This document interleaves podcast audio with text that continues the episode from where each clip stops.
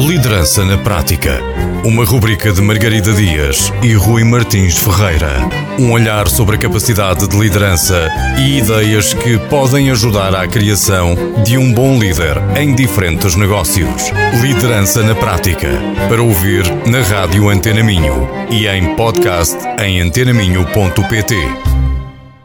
Boa tarde a todos, caros ouvintes, e sejam bem-vindos a mais um episódio desta rubrica sobre liderança. Boa tarde, Rui. Olá, Margarida. Olá, caros ouvintes. E hoje nós estamos aqui para falar um bocadinho sobre retenção de pessoas. Uh, para aqueles que nos acompanham, nós queremos acreditar que há alguém a acompanhar-nos. Podem ter reparado que nos episódios anteriores estivemos a falar mais sobre uh, o recrutamento e a seleção de pessoas, então achamos que faria sentido falar sobre o passo seguinte do ciclo de vida de um colaborador dentro de uma empresa, que é então a retenção de pessoas. Tu não sentes que esse é um tema cada vez mais falado? Não sei se é Sim. por haver menos desemprego atualmente ou por haver também alguma pressão de empresas de fora, sobretudo no setor tecnológico, uhum. que até acabam por dominar um bocadinho os mídias e por isso, calhar, temos essa noção enviesada da realidade, mas talvez não.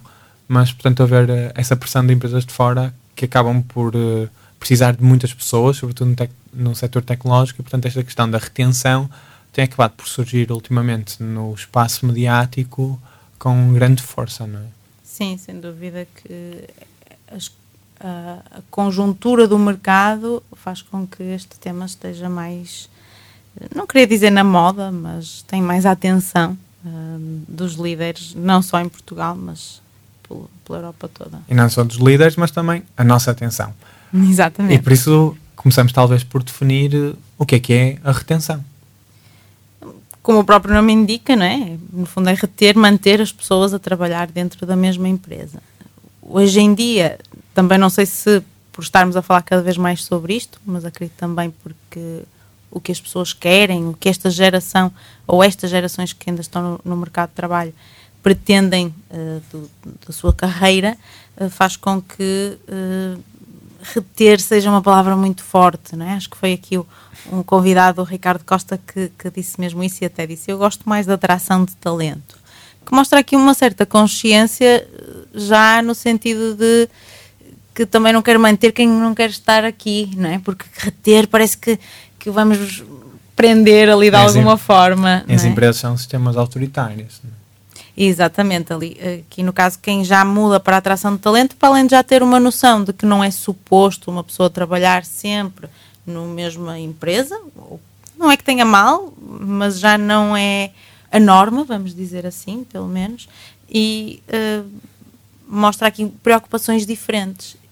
E também eu, eu gosto de pensar que vai ter uma atitude diferente este líder quando uh, se deparar com uma saída.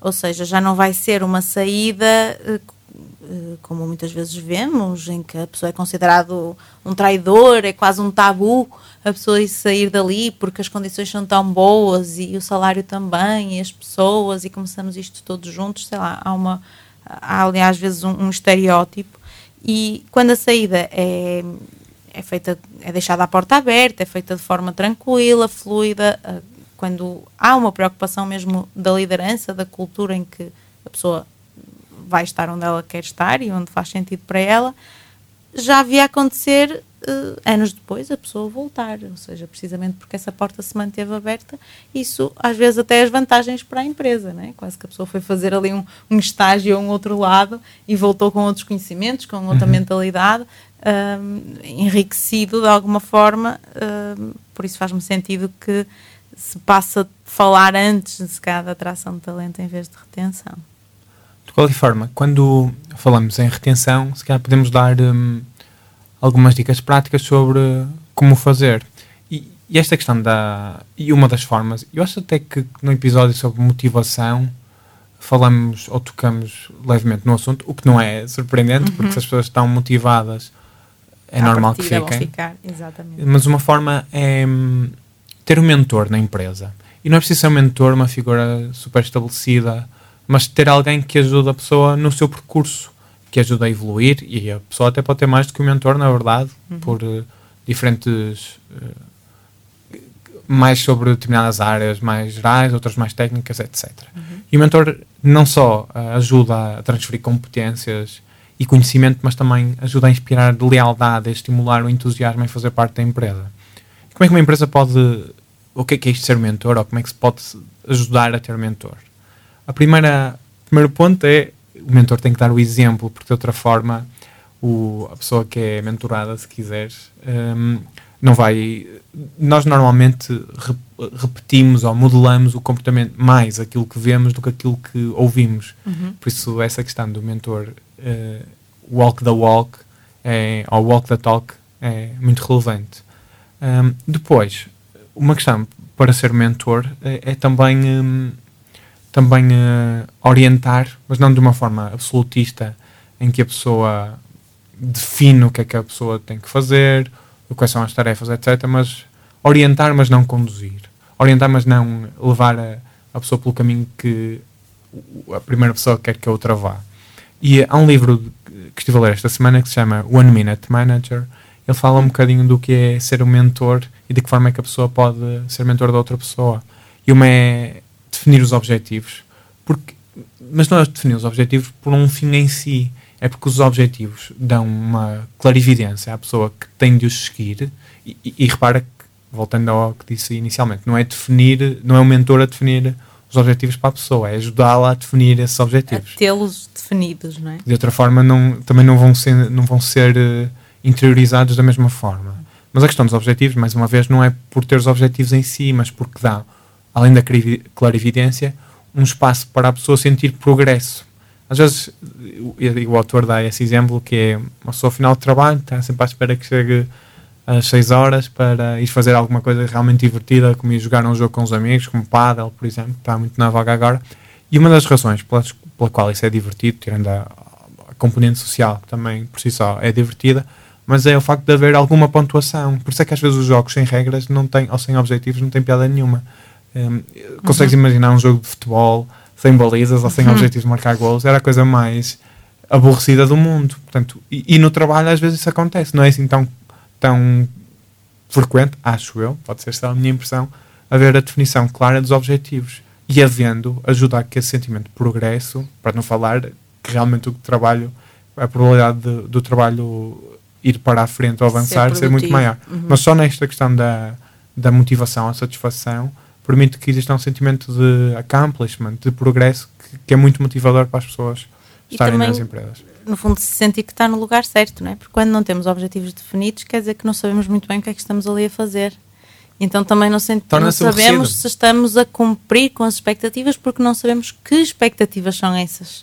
Há ali um, uma confusão, um, um, impedimento de até fazer o melhor possível, porque eu não sei que, qual é o resultado que é pretendido. Exatamente. O segundo ponto de que o livro One Minute Manager uh, fala é os One Minute Praising. E o conceito, o conceito de elogiar ou de elogiar aquilo que está bem feito é uh, começa a ser falado. Nós andamos no, antigamente nos Toastmasters e isso é uma uhum. é algo que é muito cuidado. Mas, mas o, o que eu acho engraçado é o autor de referir uh, algo como apanhar alguém a fazer uma coisa boa. Ou seja, não é como dizer alguma coisa boa quando está feito, mas não, é realmente estar proativamente, ativamente à procura das coisas boas. Ele dá o exemplo de quando uma pessoa entra, ou, porque é que é importante isto de apanhar alguém? Quando um bebê começa a falar ou começa a andar, quando ele dá o primeiro passo, o segundo passo, obviamente cai logo de seguida, não é? Uhum. Não é como se nós disséssemos então, não sabes andar, levanta-te aí, começa uhum. a andar. Não, é, ficamos todos contentes por ver o bebê dar os primeiros passos, etc. Eu mesmo no emprego, é, é esse, esse exemplo que ele dá para nós queremos motivar a pessoa a continuar a evoluir, é apanhar alguém a fazer algo bem e referi-lo, uh, claro. E elogiar na hora, não é? Porque lá está, pode parecer às vezes desnecessário ou que a pessoa tem noção, mas a pessoa não tem uma bola de cristal. E é interessante trazer o verbo apanhar alguém, porque é mesmo isso que que estavas a dizer, a pessoa tem que estar à procura ativamente de algo bom. Um, porque, se calhar, pronto, pode ser a minha amostra, mas uh, o que eu vejo à minha volta é que para elogiar o líder hoje em dia só se for mesmo uma surpresa. As expectativas foram superadas assim de uma forma extraordinária e que vai lá e faz um elogio. Se forem cumpridas, por exemplo, que às vezes foi um esforço gigantesco para a pessoa aprender aquilo num primeiro momento, sei lá. Um, a tendência é, é, não dizer nada, a pessoa sabe, então eu expliquei-lhe, ele fez, ele sabe que cumpriu, não há aqui dúvidas de nada, está toda a gente claro, está uh, ótimo e não é nada comum e a diferença que faz é mesmo muito grande. É o velho adágio do no news is good news, não é?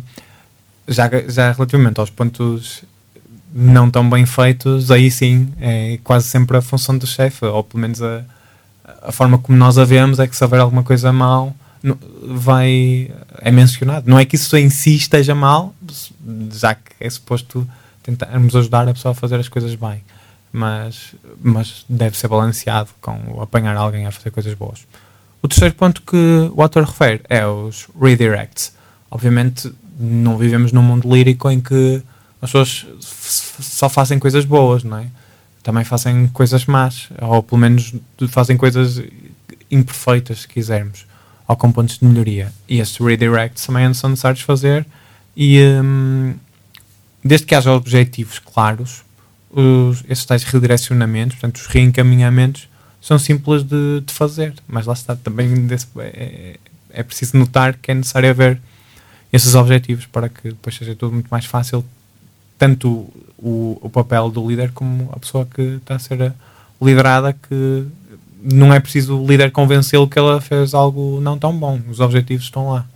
Sim, uh, ou seja, até lembro-me de falarmos um bocadinho aqui disso quando falamos sobre o feedback, né? que no fundo, ao mostrarmos a alguém aquilo que precisa de melhorar, é uma parte do feedback, uhum. e, e no fundo o que dificulta muitas vezes é isso, é que começa logo com não haver essa clareza naquilo que é esperado, nesses objetivos, e então dificulta também a forma como. Eh, também já ouvi muitas pessoas que, que trabalham em diversas empresas e que o que as incomoda, elas dizem mesmo isso. É precisamente. Uh, a frase que elas usam muitas vezes é: O meu chefe não sabe o que quer. Porque quando o próprio líder não sabe quais são os objetivos e não consegue passá-los com clareza, a pessoa sente-se constantemente perdida, constantemente corrigida, nada serve, nada está certo. E não quer dizer que não tenha valor aquilo que está a ser produzido, muitas vezes é a liderança que uh, não diz, às vezes, que aquilo até foi utilizado para uma outra coisa, não informa, não, não dá uma noção sequer do quão perto estaria do, do que ele pretende, porque muitas vezes o próprio líder também não tem essa clareza. Isso é frustrante, não é? Acredito que seja esse o sentimento que, que as suas amigas têm Sim, quando partilham isso. Sem dúvida.